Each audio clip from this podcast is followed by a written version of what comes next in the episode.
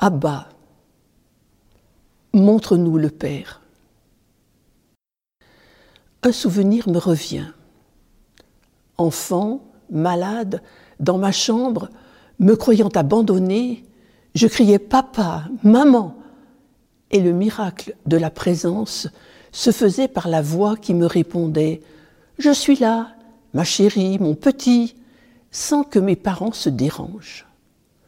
Leur voix était mon assurance, leur présence était tangible par cette parole qui faisait le lien.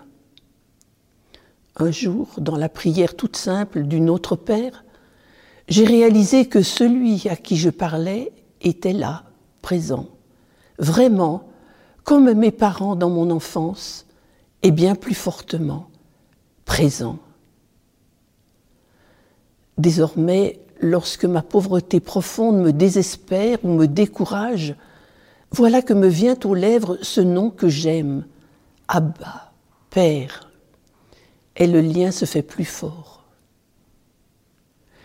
Il est aussi des moments furtifs, totalement inattendus, où c'est le silence qui prie en moi ce nom que Jésus nous a confié, Abba, Père. Quand vous priez, dites Père. Quel est celui qui murmure ainsi en moi? Ce nom de papa n'est-il qu'un reflet faussement tranquillisant? Ou bien est-il en moi l'écho véritable du Dieu vivant qui m'habite et à qui je donne abri depuis si longtemps?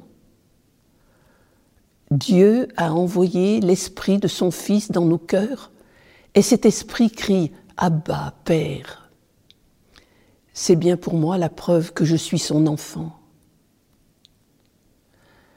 Au baptême, je fus plongé dans l'amour du Père, du Fils et du Saint-Esprit. Chaque jour, je consens à y plonger encore plus. Oui, je suis enfant de Dieu. Quelle allégresse pour la vie quotidienne. Je ne suis plus seul.